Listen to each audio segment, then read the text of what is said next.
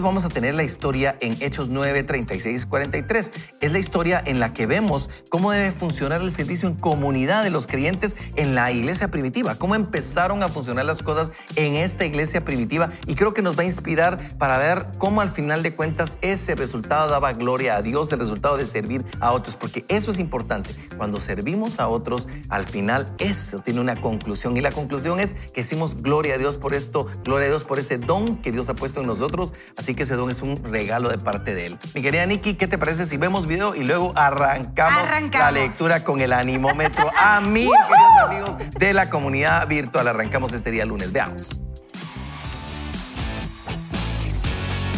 El crecimiento personal inicia con la lectura de la Biblia. Vaya con Dios. Y qué maravilloso conocer las historias en el libro de los Hechos. Vamos a empezar en Jope. Había una discípula llamada Tabita, es decir, Dorcas. Tabita siempre había, hacía muchas buenas obras y ayudaba mucho a la gente pobre. Pero sucedió que en esos días se enfermó y murió. Entonces lavaron su cadáver y luego lo pusieron en una sala. Como Lida estaba cerca de Jope, los discípulos supieron que Pedro estaba allí.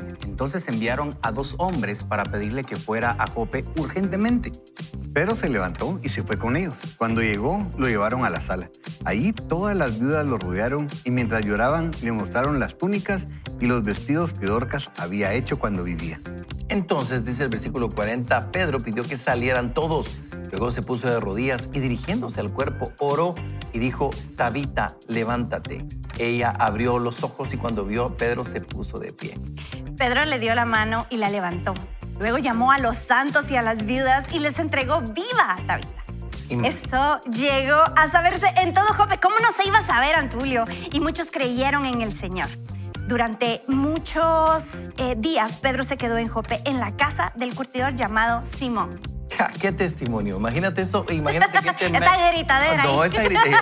Esto te iba a decir yo, el, el, montón de damas, de mujeres asustadas por todo lo que había sucedido en ese tiempo y el milagro que termina pasando en un lugar que nosotros podemos ver. Fíjense que dice eh, Lidia Jope, este era un ministerio, bueno, de hecho, el ministerio de Pedro en Jope era junto con Lidia, que era una mujer que tenía muchos dones, muchos talentos. Y oyendo un poquito la historia, aquí narra todo quién era ella y el servicio social que ella prestaba. Fíjense que puse a estudiar y dice que ella tenía un don y el don de ella era coser, era atender a las demás, a las demás personas. El don de ella que el don de la costura lo ponía al servicio de todos los demás y eso le permitía a ella servir y compartir el evangelio con otras personas. Imagínate eso. O sea, era lo que le había pasado. Sin embargo, algo sucede.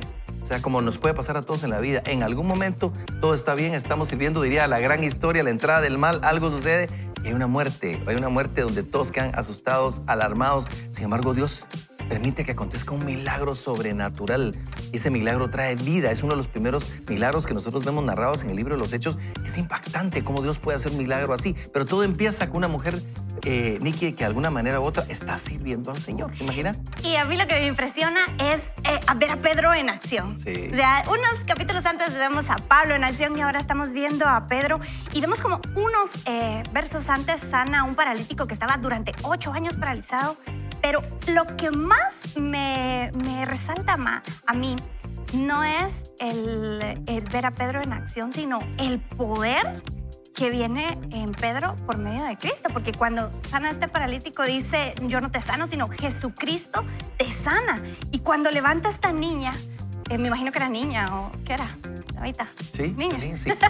cuando levanta a esta mujer, ella, él ora antes de, hacer el milagro y vemos como Pedro en la Biblia dice, no tengo dinero ni nada que dar, bueno, en mi versión, no tengo ni oro ni plata, pero lo que tengo te doy en el nombre de Jesucristo. Y cuando entendemos que intelectualmente a veces tratamos de comprender cómo sucederán las cosas y no nos damos cuenta que es el poder de Jesucristo, de su Espíritu Santo, el que obra en nosotros. Cuando leemos Juan 3.8 dice que el viento hace como Él quiere, viene de donde Él quiere y uno lo siente pero uno no puede comprenderlo ni darle instrucciones al viento. Así es los que somos nacidos del Espíritu. Y creo que a veces no entendemos, Antulio, el poder que tenemos eh, por medio de nuestro servicio, por medio del Espíritu Santo y hacer cosas que a veces es una aventura que ni siquiera podemos pensar. Así es. Y fíjate que dice aquí, hablando de lo que tú decías, dice, enviaron un mensaje de copia a Lidia comunicando que una maravillosa mujer en la iglesia de Jope había muerto. O sea, mandan un mensaje, imagínate eso. Ahí es el servicio. Unas personas sirven a otras y mandan el mensaje. Al parecer creyeron que Simón Pedro la podría levantar de los muertos. O sea, hubo un fenómeno de fe. Alguien creyó, le comunicó a alguien y como lamentablemente en ese tiempo no había un servicio de WhatsApp, no mandaron un WhatsApp, no pusieron un comunicado, una alerta, nada. ¿Y qué estaría haciendo Pedro cuando lo, lo infortunaron? y se levanta Pedro a hacerlo. Y por eso es que dice, le mandaron a decir y, a, él que llegara, ¿verdad? Pero es una cantidad de mujeres, dice que había viudas, mujeres compartiendo y mandan a llamar a través de esta mujer y, es ahí cuando nuestro don empieza a ponerse al servicio, porque sencillamente hubo alguien que creyó y alguien que llamó. ¿Qué tal si alguien no sirve diciendo, yo creo que hay alguien que la puede resucitar? ¿Qué tal si alguien no pone un poquito de acción a la fe que está teniendo? Es decir, yo creo que Dios puede hacer un milagro a través de Pedro. O que Pedro no quiera levantarse sí, porque está ocupado. Así es, pues está haciendo la siesta. Nobel. no, y porque es racista, mi no, querido. No, no. no, la siesta, dije yo. La siesta. No, ah, bueno, es que escuché mal. Fíjate que me, gustó lo, que dice el, primer versículo que leímos, porque dice que ya el cuerpo incluso lo habían lavado. O sea, ya le habían dado por, por, muerto. O sea, si lo vemos así fríamente, sí es algo muy... Literalmente, fríamente. fríamente, literalmente, eso es algo pues, ya incómodo. Y yo no me imagino a Pedro que dice, tranquilo, voy a orar y la fe de Pedro decir que se va a levantar. ya lo había hecho antes Pedro, o sea, fue así como el Espíritu eso es una historia así bastante impresionante. Eh, pero me gusta porque lo que pienso acá es que Dios también es, es eh, experto en levantar esos sueños que tenemos, es, experto en resucitar eh, eso que habíamos dejado de hacer, porque a lo mejor hay personas que nos están escuchando ahora mismo y dice, pero mire, yo no, usted no sabe lo que he hecho ya mi vida, ya hice cometí un montón de errores, hice un montón de cosas, pero Dios es experto en volver a resucitar eso que hacíamos. Yo me he topado regularmente con personas que dicen, mire, yo antes servía en la iglesia, hacía esto, evangelizaba, pero cometí este error, hice lo otro y, y no creo que Dios me pueda perdonar. Dios perdona, Dios restaura, Dios puede hacer tantas cosas que creo que hoy lunes 4 de septiembre es un buen día para poder decir, yo quiero volver a servir, quiero volver a ponerme en el llamado que Dios me dio, porque mira, hay tantas personas, yo no sé si les ha pasado, si conocen gente, pero hay gente, hospedadora, hay tanta gente que le dice, mire, si hay algo que hacer en la iglesia, si yo tengo que barrer, llegan a barrer, si tengo que hacer algo en los baños, yo llego a limpiar los baños, tienen un corazón impresionante que literalmente ese servicio no todos lo tienen, esa disposición no todos lo tienen y creo que es un buen día para decidir decir ese agradecimiento que tenemos con el Señor de lo que ha hecho, ponerlo al servicio de Él. Es, es, lindo porque es, es, una historia, como decían, o sea, verdaderamente podemos ver diferentes eh, aspectos del servicio. Algunos tal vez que son más llamativos, pero qué lindo que el Señor nos, nos eh, use para levantar a un muerto, ¿verdad? Eso es algo impresionante, pero a mí me, llamó la atención y, Antulio daba un, un detalle de, de, la vida de, Dorcas, y es que ella era costurera. Y, cuando aquí se lee en la, historia, cuando llegó Pedro, dice que las viudas estaban ahí, comenzaron a enseñarle los vestidos y todo lo que ella había hecho, pero no era así como, venga, le voy a enseñar el, closet o la tienda, sino que era, esto me lo hizo a mí. Eran personas que no tenían eh, dinero y ella entonces su servicio era eh, eh, practicar la costura, pero para hacerle vestidos a las mujeres y yo no sé a quiénes más, pero era porque era, era servicio, no era solo una profesión, ¿verdad? O sea, no se murió cualquiera. Lucía, era impresionante, o sea, miren qué cosa más linda que, en nuestra obra, o sea, la obra que el Señor nos permite hacer, puede dar testimonio de nosotros, ¿verdad? Cuando llegaron comenzaron a contarle, o sea, me imagino con esa pasión, decirle, mire, o sea, qué impresionante lo que ella hacía por nosotros. Y eso es lo que nos debe a nosotros mover a servir, no es dónde servimos, no es si se va a ver el servicio, no es si es el lugar importante dentro de una iglesia, sino qué cosa más linda que uno pueda decir, a la yo, lo que yo sé hacer, lo pongo al servicio de las personas. Y tal vez a mí me hizo mucho, eh, o sea, me llamó mucho la atención porque en un momento conocí algunas salas de, tratamiento para personas con cáncer y había una especialmente donde hacían, ponían quimioterapias. Y cuando entré la primera vez, fíjense que había una mesa linda donde tenían gorros, bufandas y todo, porque cuando las personas están pasando por quimioterapia les da mucho frío generalmente. Y era un grupo de mujeres que se dedicaba a tejer, se juntaban, tejían y entonces fíjense que ponían a la disposición de los Qué pacientes Wow. gorros y, y bufanda. Y usted diría, ala, sí, o sea, qué cosa más sencilla. Lo que significa eso, porque no solo era algo que era útil, Ay. Sino el detalle de amor que podía sentir una persona decir, alguien hizo esto para mí, ¿verdad? Entonces, nunca eh, sintamos, eh, nos sintamos de menos por lo que estamos haciendo. Pongamos al servicio del Señor lo que sabemos hacer. Si sabemos eh, coser, ¿verdad? Cosamos. Si sabemos, eh, yo no sé, cocinar, cocinemos. Todo lo que nosotros sabemos hacer, pongámoslo a la disposición del Señor y eso cambia, ¿verdad? Ya no era solo la profesión, sino era el servicio a través de esa profesión. Y lo que hablábamos de fuera de cámaras, antes de arrancar eh, este episodio, fíjense que es increíble que a lo mejor unos dirán, pero yo no voy seguido a la iglesia.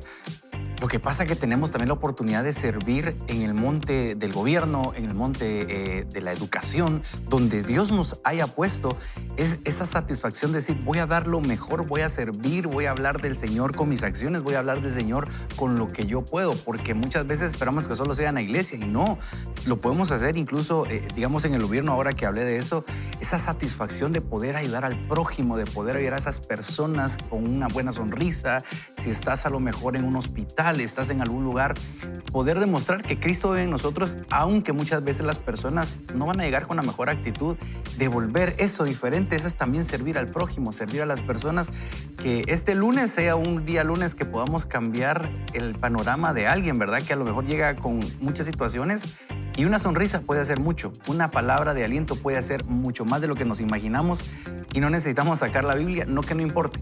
Pero lo que pasa que cuando somos agradables, cuando la presencia de Dios está en nosotros, hay un cambio en los demás. Así es, y- y dos cosas quiero resaltar. La primera, lo que decía Ricky, me llama la atención porque mi papito eh, pasó por un tema de, de- de quimioterapias cuando estuvo pasando por esa enfermedad de, de una leucemia. Y recuerdo que él iba al Instituto Guatemalteco de Seguridad Social y ahí había unas señoras que lo atendía y él siempre me hablaba de ellas. Yo tuve la oportunidad de conocer a una de ellas. Entonces me decía, mira, es que es increíble, pero precisamente eh, da, da mucho frío, da mucho frío. Y entonces me ponía a pensar yo, uno no sabe la colchita de quién, el gorrito de quién, Mm. que, quién hizo. Puede ser que cubra algún familiar que te está, que te, que está pasando por, por frío. Y es que yo no sé si te les ha pasado, pero frío que cuela hasta los huesos. ¿verdad? yo, yo recuerdo un par de actitudes, lugares en los que tuve un frío que verdaderamente llega hasta los huesos. Y dice que así es cuando una persona está pasando por una dificultad. Ahora imagínate, eso traspólalo a cualquier otro tipo de situación en tu vida. Una persona que está pasando dificultades, un divorcio, una enfermedad, un conflicto, una quiebra financiera, eh, cualquier cosa. Porque, ¿sabes qué pasa? Este mundo, el cristianismo no nos asegura que este mundo no, no nos va a afectar a nosotros como cristianos. La, la Biblia es clara en eso. Jesús lo dijo, en este mundo tendremos aflicción, pero confíen, yo he vencido al mundo y nosotros podemos ser las manos, los pies, los oídos, los ojos, la boca del Señor y ser usados para ponerlo al servicio de otras personas. Yo siempre decía a la gente que el don musical, por ejemplo, Nicky, no le sirve tanto al que lo tiene, sino al que lo escucha, lo ¿verdad? Al que lo recibe. recibe. Igual cada uno de los dones que Dios ha puesto en nosotros, esos dones están al servicio de los demás, querido amigo, y por eso servir a Dios es el tema de hoy.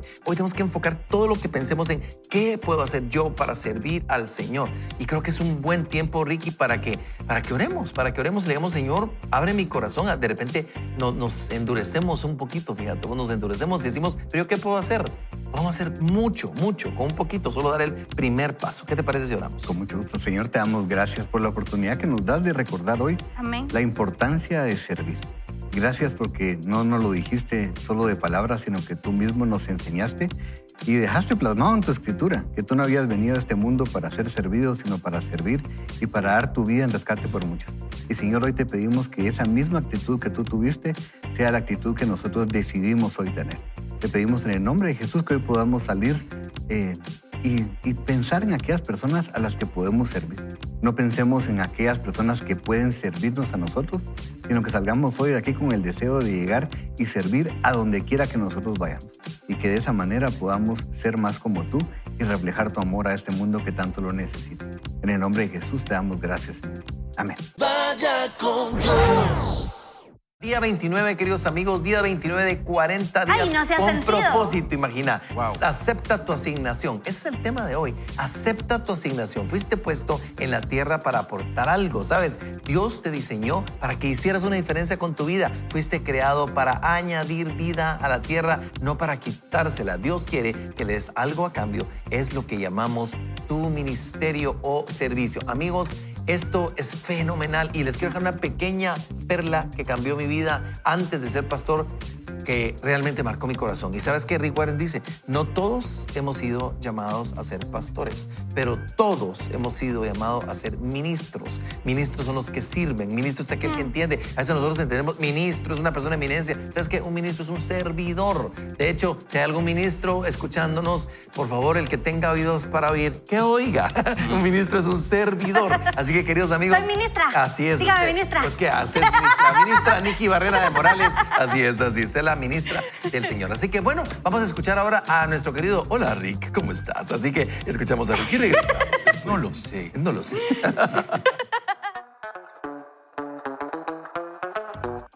Hoy en el capítulo 29 comenzaremos a ver los próximos siete días. En el cuarto propósito en la vida, y el cuarto propósito en la vida es, fuiste formado para servir a Dios. Les explicaré esto. La vida es la preparación para la eternidad, porque lo que Dios quiere que hagan es practicar en la tierra lo que van a hacer en el cielo. ¿Y qué van a hacer en el cielo? Bueno, la Biblia nos dice que harán cuatro cosas. No se van a sentar en una nube a tocar el arpa. Para mí sería el infierno. en realidad, habrá mucho que hacer. Pero una de las cosas que van a hacer en el cielo es, primero, van a adorar a Dios. Van a adorarlo y expresar el amor a Dios. Entonces, ¿qué quiere Dios que hagan en la tierra? Quiere que practiquen. Quiere que aprendan cómo adorar a Dios. Así cuando lleguen al cielo ya sabrán qué hacer, sabrán cómo expresar su amor a Dios. El segundo día en el cielo seguirán creciendo espiritualmente y no van a decir lo mismo. La Biblia dice cuando lo veamos seremos como Él, porque lo veremos tal como es, y seguirán desarrollándose en el cielo. ¿Qué quiere Dios que hagan? Él quiere que practiquen creciendo más y más como Él aquí en la tierra. La tercera cosa que harán en el cielo será servir a Dios en el cielo. Ustedes van a servirle y la Biblia dice, no podemos imaginar las maravillosas formas en que servirán a Dios. ¿Qué quiere Dios que hagan en la tierra? Quiere que practiquen. Durante los próximos días veremos cómo aprender a servir a Dios. La Biblia dice ordenarán servir, ahorrarán al servir, llamarán a servir, regalarán al servir. La Biblia dice que fueron creados para servir. Y les diré esto, el significado en la vida y la satisfacción en la vida y el significado y propósito en la vida. La satisfacción no es eh, por estatus, no es por un salario, no es tampoco por sexo, ni tampoco por el éxito. La satisfacción viene por el servicio. La autoestima es porque ofrecerán sus vidas. Disfruten de esta semana de estudios. ¿Y qué vamos a hacer en el cielo? Vamos a servir. ¿Y qué quiere Dios que hagamos en la tierra? Practicar. En lo personal, he conocido personas sin talento que por medio de la práctica han logrado perfeccionar y yo soy la primera. En el gimnasio no podía hacer ni una cachadilla y ahora, después de tantos días y días y días, estamos experimentando el poder hacer algo por medio de la práctica y hoy vamos a aprender cómo podemos servir. Creados para servir a Dios. Siempre que sirves a otros de cualquier manera, verdaderamente estás sirviendo a Dios y cumpliendo uno de los propósitos. Lo que Dios le dijo a Jeremías también es válido para ti. Antes de formarte en el vientre, ya te había elegido. Antes de que nacieras, ya te había apartado. Fuiste puesto en este planeta para cubrir una asignación especial, Noel. Salvado para servir a Dios. Dios te redimió para que hicieras su obra santa. No eres salvo por tus buenas obras, sino para hacer buenas obras. En el reino de Dios tienes un lugar, un propósito, un rol, una función que cumplir. Esto le da a tu vida un gran significado y valor. Costó la propia vida de Jesús comprar tu salvación. La Biblia nos recuerda que fuimos comprados por un precio. No servimos a Dios por miedo, culpa u obligación, sino con gozo y profunda gratitud por lo que Él ha hecho por nosotros. A Él le debemos nuestras vidas. Gracias a su salvación, nuestro pasado ha sido perdonado. Nuestro presente tiene significado y nuestro futuro está asegurado. A la luz de esos beneficios increíbles, Pablo concluyó, tomando en cuenta la misericordia de Dios, ofrezcan sus vidas como sacrificio vivo dedicado a su servicio. Ahora vamos a ver un llamado para servir a Dios. A medida que crecías, pudiste haber pensado que ser llamado por Dios era algo como misioneros, pastores, monjas y otros trabajadores de tiempo completo. Pero la Biblia dice que cada cristiano es llamado a servir. Tu llamado a la salvación incluye el llamamiento a servir. Ambos son lo mismo. Cualquiera que sea tu trabajo o carrera, estás llamado al servicio cristiano a tiempo completo. Un cristiano que no sirve, por definición, implica una contradicción. La Biblia afirma, ahora perteneces a Él, de manera que pueda ser usado para el servicio de Dios. ¿Cuánto de tu tiempo estás usando en servir a Dios? En algunas iglesias en China, a los nuevos creyentes les dan la bienvenida diciendo, Jesús ahora tiene un nuevo par de ojos para ver, nuevos, oídos, nuevos oídos para escuchar y nuevas manos para ayudar y un nuevo corazón para amar a otros. Si te manda servir a Dios, se te manda servir a Dios. Jesús fue inerrable, tu actitud debe ser igual a la mía, porque yo, el Mesías, no vine a ser servido, sino a servir y a dar mi vida. Para los cristianos, el servicio no es opcional, algo que forma parte de nuestros horarios si sobra el tiempo. Es el corazón de la vida cristiana.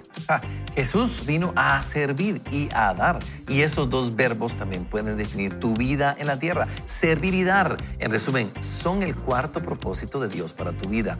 La Madre Teresa dijo una vez, vivir en santidad es hacer la obra de Dios con una sonrisa. Jesús enseñó que la madurez espiritual nunca es un fin en sí misma.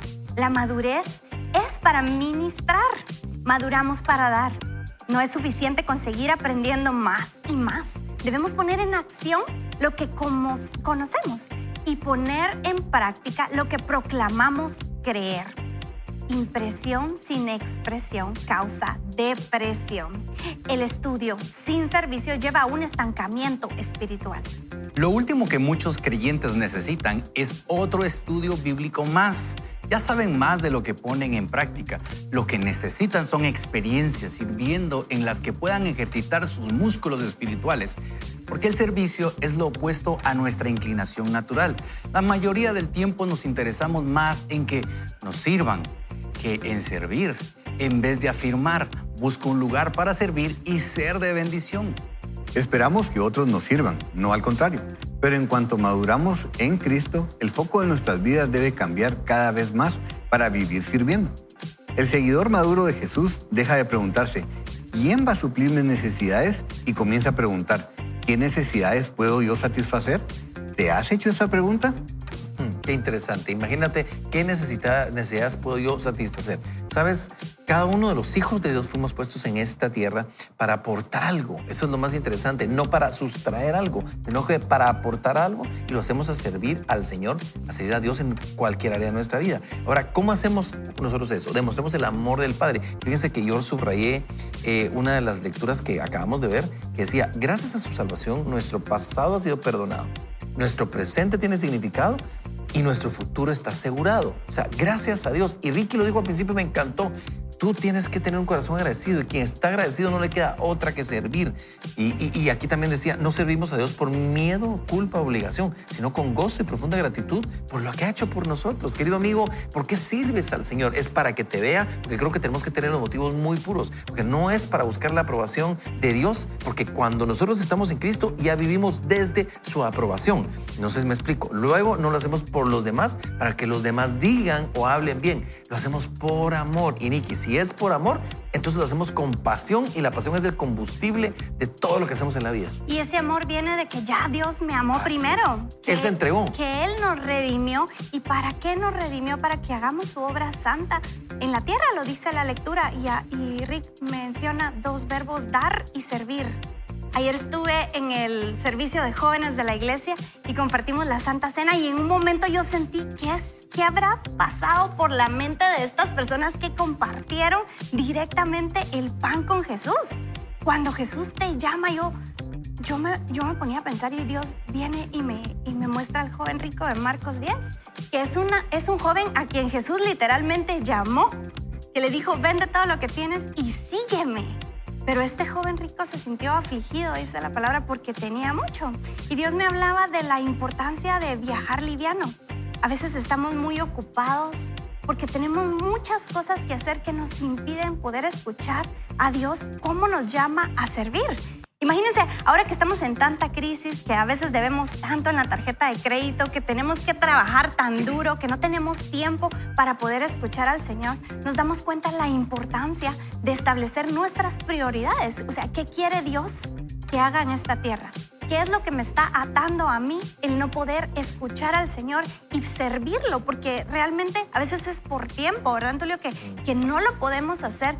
Y, y yo creo que Dios nos invita a, a poner nuestras prioridades en orden para poder tener el tiempo y sobre todo poder buscarlo a Él y entender qué es lo que quiere, en dónde quiere que pongamos nuestros dones. Y ejercitar ese músculo espiritual. No le leía esto. Lo último que muchos creyentes necesitan es otro estudio bíblico. No estamos de ninguna manera descalificando los estudios bíblicos, pero, o sea, no, o sea, le- el mucho conocimiento envanece. o, sea, o sea, y por eso es que son cinco propósitos, porque le dan equilibrio a la vida. Entonces, ¿qué necesitamos? Poner en práctica lo que ya sabemos y exponernos a experiencias de servicio. Eso necesitamos hacer. Hay un filósofo que me gusta porque dice, es, no es tan importante aprender cosas nuevas como recordar aquellas que ya sabemos.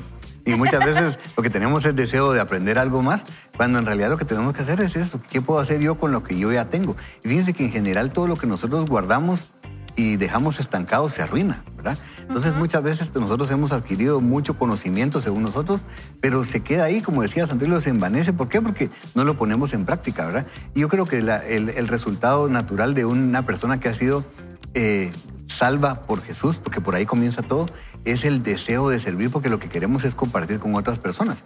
Y fíjense que en 1 Pedro, eh, en 1 Pedro 1, del 18, y- eh, versículos 18 y 19, dice, sabiendo que fuiste rescatados de vuestra eh, vana manera de vivir, la cual recibisteis de vuestros padres.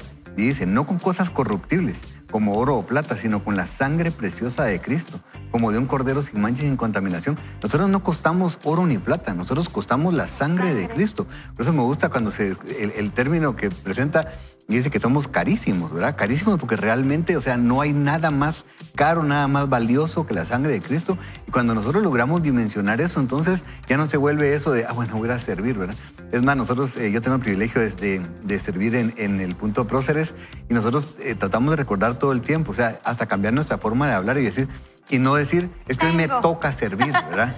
Que no me toca servir, no tengo que servir, tengo el privilegio de servir. toca servir, O sea. ¿verdad? Es que fíjese que uno muchas, y hasta te preguntan así como, mira, ibas a poder hacer. No, fíjate vos que hoy me toca servir.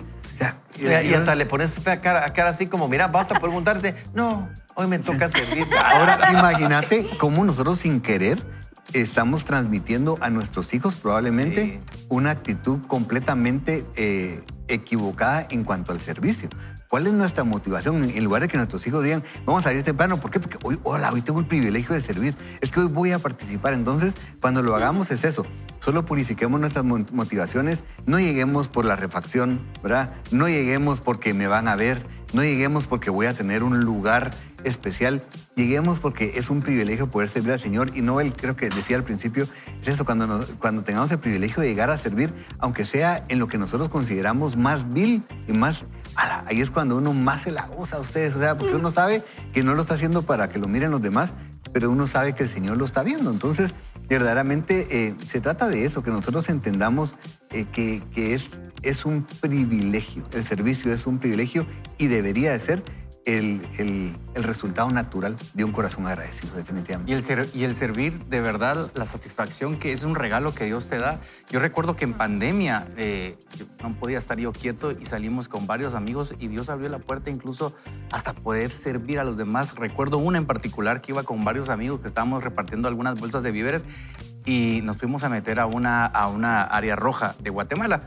Pero recuerdo que mi amigo andaba en un buen carro, andaba en un carro así bastante bueno y, y parecía sospechoso y lo para la policía y le dice a dónde va. Entonces le decimos, este, vamos a repartir bolsas de víveres y él nos dice, abra la cajuela, quiero ver si es cierto. Entonces abrió, digo, es cierto, dice, mire, y Sorprendido. pueden ir a- sí, y ustedes pueden ir a repartir a tal lugar, dice, sí, con mucho gusto. Nos abrió camino en esa área roja, la, la, la, la radio patrulla, e íbamos todos felices, ¿verdad? Y ustedes y bajamos a ese lugar y ver y tocar las puertas de las personas cuando llevamos esas bolsas de, de víveres y ver la- los ojos de sorprendidos de esas personas, pero eh, no era solo eso, sino llevar el mensaje, decirle a las personas, hay esperanza, vamos a salir de esto, hay un Dios que nos va a ayudar a salir de eso y ver eso realmente es tan lindo y es un regalo de Dios que a uno le da porque al día de hoy son de las anécdotas que yo puedo contar y me las disfruto de ver esos milagros. Así que servir si se puede y cuando estamos dispuestos, Dios nos va a abrir las puertas para poder hacerlo. Yo hasta hice una imagen mental de esta escena tuya, fíjate.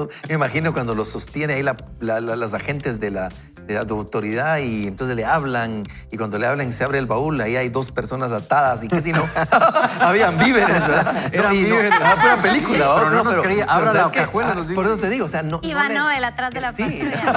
Ahí va Noel amarrado. pero- Param, no, pero ¿sabes qué me llamó la atención? Que pura película, ¿verdad? O, sea, o sea, ves un carro fino, un carro de lujo y no esperas, decís, no es cierto, güey, no esperas ver eso y de repente sí, llevan víveres y no lo pueden creer. O sea, Exacto. y creo que eso es lo que, lo que viene a, a resaltar lo que decía aquí el autor. Dice, el servicio es lo opuesto a nuestra inclinación natural. Yo le llamo antídotos del corazón. Amigo, cuando nos- nosotros tenemos a veces avaricia por naturaleza. O sea, tenemos egoísmo por naturaleza. Desde que es un Así niño es nacemos. chiquitito, así nacemos, eh, así nacemos, diría la canción. Pero ¿sabe qué? Aunque hoy no es miércoles del recuerdo, pero, pero así nacemos. Tú, yo, ese y aquel. Pero es que nacemos con esa forma, con esa inclinación. Pregúntale a un niño, eso es mío. Es mío. De lo primero que aprende a decir, es mío. Mío. Entonces, ¿cuál es el antídoto? La generosidad. ¿Cuál es el antídoto cuando tú te llenas de orgullo o quieres que servir a todos o que todos te sirvan? Es empezar a servir, empezar a ejercitar el músculo espiritual. Yo sí algo me deleito, y Ronnie lo, lo decía el día de ayer. Yo vi a un servidor que conozco en una congregación y que sé quién es, sé cuánta gente tiene a su cargo y tengo idea porque lo conozco y lo vi sirviendo y otras personas no saben quién es ni se imaginan la influencia que tiene, pero estaba haciendo un trabajo tan sencillo, estaba como anfitrión ayudando a las demás personas y, y estaba sirviendo y eso es emocionante, querido amigo, ¿por qué? Porque Jesús lo modeló. Jesús, Él vino a decirnos a nosotros, yo siendo el Hijo de Dios, no vine a ser servido, sino que vine a dar mi vida y a servir y a dar vida en rescate por muchos. Él es el que nos da el ejemplo. Ejemplo nos da Él constantemente. Y nosotros como cristianos, si nos decimos cristianos, tenemos que dar a los demás. Amigos, hemos llegado a un buen tiempo. Yo le voy a pedir a Nobel que hagamos una oración, una oración para dar gracias al Señor por este tiempo que estamos teniendo juntos entre amigos, como amigos, compartiendo esto y sobre todo que Dios ponga ahí en la lentitud colectiva del tráfico que te aseguro que hoy se hizo más corta. ¿Por qué? Porque estás prendido a este contenido. Estás, Señor, y poniendo atención, Señor, ¿qué quieres hablarme a mí? Hoy vamos a hacer esa oración para decir, Señor, ayúdame a descubrir cuáles son mis dones, mis talentos, oportunidades, mis capacidades, en dónde te puedo servir para sacarte una sonrisa a ti y que tú me digas, bien, bien hecho, hijo. Y Eso. así me gusta, de eso se trata. Oramos, amigo. Oremos, Señor, hoy te damos gracias, papito, porque primero enviaste a tu Hijo a Amén. morir por nosotros para perdonar todos nuestros pecados y gracias por esa bendición de poder servir a los demás, porque aparte de eso hay un regalo, Señor, de ver esas expresiones de las personas y yo te pido por todas las personas que hoy estamos conectados a este programa, todos aquellos que queremos servir en algo, que también nos abras la puerta, que nos permita, Señor, ser instrumentos para poder servir a aquel que lo necesita en diferentes áreas de, eh, donde podamos estar trabajando. Yo bendigo a las personas que ahora mismo están detrás de una pantalla, detrás del radio, escuchándonos. Te pedimos que esta semana podamos ser instrumentos de bendición para tantas personas que lo necesitan. En el nombre de Jesús. Amén. Cuando nosotros empezamos a servir al Señor y nuestros hijos terminan de entender lo que significa servir al Señor, la bendición que es, eso es un testimonio que también arrastra. ¿Sabes qué? Arrastra a nuestra familia, arrastra a nuestros hijos. Y Ricky, yo creo que lo hemos visto cuando un hijo mira a sus papás servir y entienden que lo hacen porque lo amamos a él. Es más importante ese ejemplo que cualquier predica que pudiéramos darles. Definitivamente, y tal vez aprovechando de decir de manera muy rápida, es cuando nosotros eh, permitimos que lo que hemos hablado, lo que hemos enseñado, verdaderamente pase del, del- del- el intelecto al corazón, ¿verdad? Porque miren, una creencia es algo que nosotros entendemos a nivel mental, ¿verdad? Entonces a veces nosotros decimos, sí, es que fíjate que servir es bueno y la Biblia dice, y les presentamos toda la teoría. Pero en el momento que nosotros les permitimos a ellos ser parte de esa experiencia e ir y servir con nosotros, dejó de ser solo un pensamiento y se convirtió en una convicción porque se practicó algo, ¿verdad? Pasó de una creencia a una experiencia. Entonces, de esa manera es como nuestros hijos, nuestros hijos van a crecer sabiendo no solo que es bueno hacerlo, sino que experimentándolo. Y eso, miren, eso no hay nadie que pueda venir a convencerlos de lo contrario. Así que permitamos, no solo hagámoslo nosotros, permitámosle a nuestros hijos que ellos participen de servir, porque eso cambia la vida. Ustedes servir verdaderamente transforma la vida de cualquiera. Así le ha sentido a nuestra vida. Amigos, hay un cuadro que producción nos ha preparado que está muy, muy lindo. Queremos compartirlo con ustedes. Para los que están en la radio escuchando, quiero decirles que es un cuadro de muchos colores, pero dice, fuiste puesto en la tierra para aportar algo, creado para servir a Dios salvado para servir a Dios, llamado para servir a Dios y se te manda servir a Dios. Así que, queridos amigos, qué maravilla con esto. Arrancamos, Nicky, cómo prepararse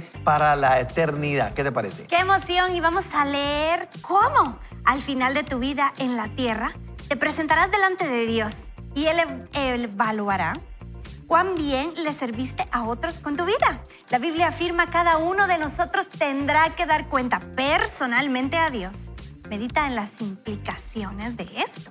O sea, un día comparará, eh, comparará cuánto tiempo y energía gastamos en nosotros mismos comparado con lo que invertimos en servir a otros.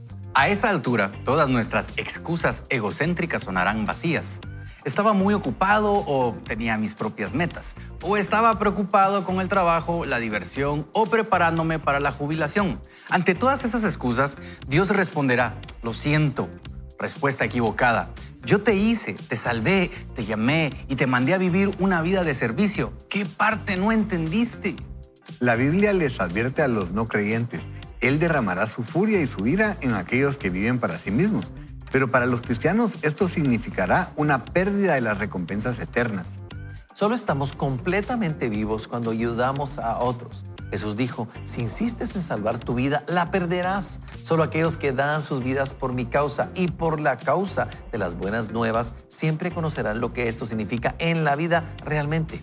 Esta verdad es tan importante que se repite cinco veces en los evangelios. Si no estás sirviendo, solo estás existiendo, porque la vida se creó para ministrar.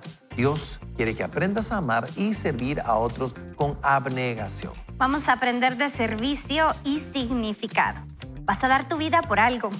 ¿Será por una carrera profesional, un deporte, un entretenimiento, la fama o las riquezas? Nada de eso tiene importancia duradera. El servicio es el camino de la significación real. Es a través del ministerio que descubrimos el significado de nuestras vidas. La Biblia afirma, cada uno de nosotros encuentra su función y significado como parte de su cuerpo. Es en el servicio unido a la familia de Dios que nuestras vidas cobran relevancia eterna para... Eh, y Pablo dice, quiero que pienses en cómo todo esto te hace más significativo, no menos porque tú eres una parte. Dios quiere usarte para marcar una diferencia en su mundo. Él quiere trabajar a través de ti. No importa la duración de tu vida, sino la donación de la misma.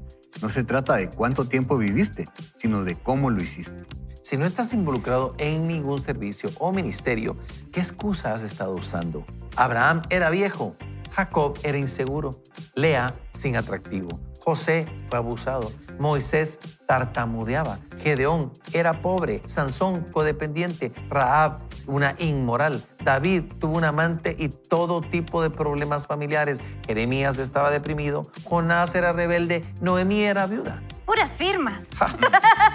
Juan el Bautista, un excéntrico. Pedro impulsivo. Marta era preocupada por todo. La samaritana fracasó en varios matrimonios.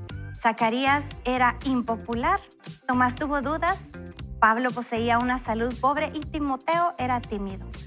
Esta es efectivamente una variedad de individuos que no se adaptaron muy bien al ambiente. Ahí me voy a colar. Pero Dios los usó a cada uno de ellos para su servicio. También te usará a ti y si dejas de dar esas excusas. Hmm, imagínense eso. Yo me ponía a pensar porque aquí hablaba de cómo vivir una vida abnegada ¿verdad? Y, y- y me llamó mucho la atención. Fíjense ustedes que esta palabra, esta frasecita, abnegado, no es muy común, no es parte de nuestro léxico cotidiano, pero miren qué interesante. Dice, renuncia voluntaria a los propios deseos, afectos o intereses en beneficio de otras personas. ¿Verdad? Imagínense eso, o sea, es renunciar a lo que tenemos nosotros derecho en beneficio de otros. Y creo que es un desafío para mí, es un desafío para cada uno de los que estamos acá y empezar a servir, querido amigo. Y yo tengo una frase que es fuerte, a veces Raúl me dice, Antulio, no lo digas, no lo digas así. No, Antulio, por favor, no lo digas. No, pero la frase, recordando. Decila, decila, oigo dos voces, oigo dos voces. No, pero es el que no sirve, no sirve. No sirve. ¿Verdad que me has oído Es que decirla, sí, verdad? es Es que- no, lo decís todo el tiempo. Es que fíjate que yo sí es creo. que no sirve. Es que mira, si nosotros creemos que tenemos valor alguno, se- ese valor se materializa cuando empezamos a servir a los demás. Entonces, si no servimos, no servimos para lo que fuimos creados. A eso me refiero. Yo No siempre digo, ser Tulio así. dice, el que sirve, sirve, el que no sirve, no, No sirve. sirve. Digo yo en mi casa. Que tengo que ver yo en la calle. Y lo usa para regañar a sus hijos. Miran a Antulio así como ahí viene, ahí viene. Ahí viene el que dice eso, no. No, pero es que creo que es muy cierto, Ricky, y yo no sé si vos lo has visto, pero, pero, pero creo que es un principio de vida. Creo que es un principio para aquellos que amamos al Señor, ¿verdad? Sí, como dijimos, primero es el resultado de, pero además de todo es lo que nos sostiene a nosotros y nos mantiene firmes en, en nuestra relación personal con Jesús, porque solo sirviendo es como nosotros podemos ir eh, como materializando lo que verdaderamente creemos, ¿verdad? Porque una cosa, como decíamos, es, pensar que algo es bueno y otra cosa es ponerlo en práctica. Entonces, y me gusta mucho porque el autor, miren, este, este material de verdad, y les recomendamos una vez más, compre su libro, léalo usted, haga sus anotaciones, porque tiene mucha riqueza que no podemos hablar nosotros aquí. Pero fíjense que si nosotros vemos, aquí al principio Antonio nos leía que hemos sido creados para servir a Dios, salvados para servir a Dios, llamados para servir a Dios, y después dice se te manda a servir a Dios. Y si vemos esto, es algo progresivo. Nosotros fuimos creados, ¿verdad? Porque somos criaturas hechas por Dios, pero después viene Él, entra en escena, nos salva y nos llama. Y fíjense que esto es un privilegio que nosotros creo que no podemos dimensionar, ¿verdad? Que yo siempre eh, que tengo el privilegio de servir, es, esta es mi oración y le digo al Señor siempre, gracias porque soy tu hijo. Ya eso, eso ya es más que suficiente. Pero además me has dado el privilegio de poder servirte. Y eso es, eso es impresionante. O sea, me tomó en cuenta. Entonces, cuando hemos sido llamados para servir a Dios, ya no se trata nada más de, como decíamos, bueno, entonces ahora como que, va, no, es una, es una alegría de poder decir, yo voy a ir y voy a compartir con otros lo que Dios me ha dado.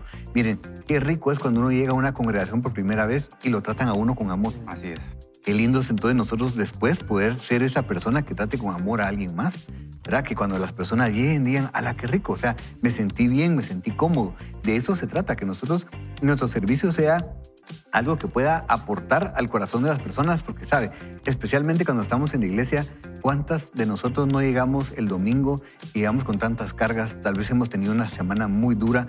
Yo escuché a un pastor decir algo que me impresionó y decía, en la iglesia nos gusta hacer reír a las personas porque yo les puedo garantizar que hay personas que no se han reído durante toda la semana. Ah. Miren, cuando lo dijo, a mí me, me- me impactó porque yo nunca lo había pensado. Hay personas que han pasado toda su semana tan difícil y llegar a la iglesia es como llegar a ese lugar, ¿verdad? Seguro, ese lugar donde nos acogen y que nos podamos sentir cómodos, amados, felices. Entonces, nuestro, cuando lo pensamos así, nuestro servicio cambia, ¿verdad? Porque entonces ya no es solo, es que a mí me pusieron a dar esto, ¿verdad? Sino que es, ¿cómo puedo dar yo un boletín? ¿Cómo puedo dar yo un abrazo en la entrada? ¿Cómo puedo venir yo y servir a los demás a través de, yo no sé, o sea, los que cantan, los que Y predican, es que es encontrar que... tu lugar dentro de la congregación. Es que es eso, ¿no? Y fíjate que, y, y regreso una vez más a lo que decías al principio, esos, esos trabajos a veces que nosotros decimos, es que es como que lo más vil del servicio. Y digo, ah, si supieran lo importante que es. Yo siempre le hago la pregunta a las personas, ¿cómo le gusta? O sea, ¿qué siente usted cuando llega a una iglesia y va al baño y el baño está limpio y huele rico? Eso es algo, es una parte esencial del servicio. Nosotros decimos, ay, sí, pero es que no es tan importante como predicar. Es súper importante que alguien llegue y pueda entrar a un ambiente y diga, ala, qué rico, está limpio, gracias, ¿verdad? Entonces, seamos nosotros cuidadosos. Con- resto- restaurantes igual, ¿verdad? Igual, entonces, o sea, en realidad, de verdad, si nosotros nos damos cuenta, mucho del servicio que creemos que es el más pequeño es el que más significativo es. Es más, yo recuerdo en un momento leí una estadística que decía que cuando una persona llega por primera vez a una congregación, lo que determina si se queda o no son los, la experiencia de los primeros 12 minutos. Y cuando yo leí esa estadística me impresionó porque dije, ¿qué sucede en los primeros 12 minutos? Pónganse a pensar y ahí nos lo cuentan. Mira, y te voy a, y, y quiero aportar sobre lo que estás diciendo. Y fíjate que a los que estamos dentro de una congregación sirviendo, es importante y no importa qué iglesia sea, digamos, de, lo- de los de- del parqueo, el que está en el parqueo está sirviendo, hay que hacerlo con toda la buena actitud, porque no sabemos que esa experiencia que vos decís entra y si tú estás en el parqueo, esa sonrisa le va a cambiar la, la actitud a alguien que a lo mejor se acaba de pelear con su esposa, con sus hijos, viene enojado. Esa actitud te cambia todo. Yo acabo de ver un video y me llamó mucho la atención y cómo cambian las perspectivas, porque había una persona que eh, con su cámara de, la entrada eh, pedía paquetes y cierta compañía llegaba a dejarle los paquetes y los de los paquetes venían y tiraban los paquetes así feo y, y todo y dijo voy a combatir no el, el agua contra el fuego o el fuego contra el agua, voy a ser diferente con ellos. Y esta persona se le ocurrió agarrar una hielera en la temporada de calor y dejar en la entrada de su puerta eh, una hielera con, con agua fría, con algunos snacks, con algunas cosas y decía, esto es para ti, toma uno. Entonces, cuando llegaban los, a estas personas a dejar los paquetes y miraban esa hielera, lo que venían y es que la abrían y decía, agarra un agua y agarraban. Y lo que empezó a suceder con estas, con estas cosas es que ahora los que le tiraban los paquetes tenían el cuidado de dejar el paquete en su lugar y incluso ya empezaron a darse cuenta que los, los, los mensajeros o estas personas sí sabían que lo estaban grabando, porque incluso hay uno que se regresa y se da la vuelta y mira la cámara y le dice, gracias. Entonces, esas actitudes dentro de una congregación nos van a cambiar y yo creo que es encontrar nuestro lugar en donde estamos porque a lo mejor muchas veces y yo lo veo es que es que yo quiero cantar, es que yo quiero hacer esto y no me toman en cuenta, pero a lo mejor tu don, tu talento no es la música, no es el canto, es como aquellas personas que quieren estar en el ministerio de niños, pero los niños al mirar empiezan a llorar. Entonces, a lo mejor no es tu talento, tienes otros talentos, ¿verdad? Porque si todos, todos podríamos decir, yo juego fútbol, sí, pero cuando estás en la cancha te caes solito, a lo mejor no es tu talento. Hay que reconocer que todos somos, eh, somos partes de un solo de un mismo cuerpo, pero somos diferentes. Algunos somos pies, algunos somos brazos, algunos son codos, algunos cuello, pero cada uno tenemos un talento especial y yo creo que vale la pena encontrar nuestro lugar para poder servir de la manera más efectiva. Y la pregunta acá que nos hacía el autor escuchándolos a ustedes es, si no estás involucrado en un servicio o ministerio, ¿qué excusa has estado utilizando? ¿Qué, qué excusas has estado dando? Y nos narra una cantidad de personajes de la Biblia que todos fueron usados por Dios, unos más, unos menos, pero que todos tenían defectos. Imagínate eso, ¿verdad? Todos, de una manera o inseguro, sin atractivo, abusado, tartamudeaba, era pobre, era codependiente, o sea, inmoral. O sea, cualquiera de todos los que mencionaron bíblicos, de hecho, algunos héroes de la fe, tenían defectos. Era suficiente excusa para decir no. Pero Nicky, creo que cuando uno supera ese obstáculo, ese defecto, esa inseguridad, y uno dice, quiero servir, entonces Dios dice, entonces yo quiero usarte. Y a veces no solo que tengamos defectos, sino que nos sintamos poca cosa. Por ejemplo, cuando vemos a Jesús, cuando Él eh, dio alimentar, alimentó a 5 mil personas, yo me veo, yo me imagino a Jesús en Juan 6 diciéndole a Felipe, porque la escritura lo dice, ¿y dónde compramos pan para alimentar a estos? Y Felipe dice, pues eso no alcanza, pero hubo un niño que llevó cinco panes y dos peces. Yo, yo pienso que Jesús podía decir, hágase el pescado, que se haga el Ujú. pescado pero Él quiere involucrarnos a nosotros con lo poco que tenemos, porque si imagínense, ese niño hubiera pensado, ¿qué va a hacer Jesús con cinco panes? Y vemos que alimentó cinco mil personas y sus familias. Creo que por más pequeño que veamos esa limpiada de baños, dicen que los restaurantes como está el baño, está la cocina. a mí me da mucho terror encontrar un baño sucio. o sea, es algo pequeño, pero que en las manos de Jesús, en el mundo natural pensamos que cuando damos tenemos menos, pero en el mundo espiritual, cuando nosotros damos, Dios entra en la operación y lo multiplica. Totalmente de acuerdo con ustedes y por eso no he leído esta pequeña frase que para mí concluye todo lo que hablamos. La Biblia afirma, cada uno de nosotros encuentra su función y significado como parte de su cuerpo.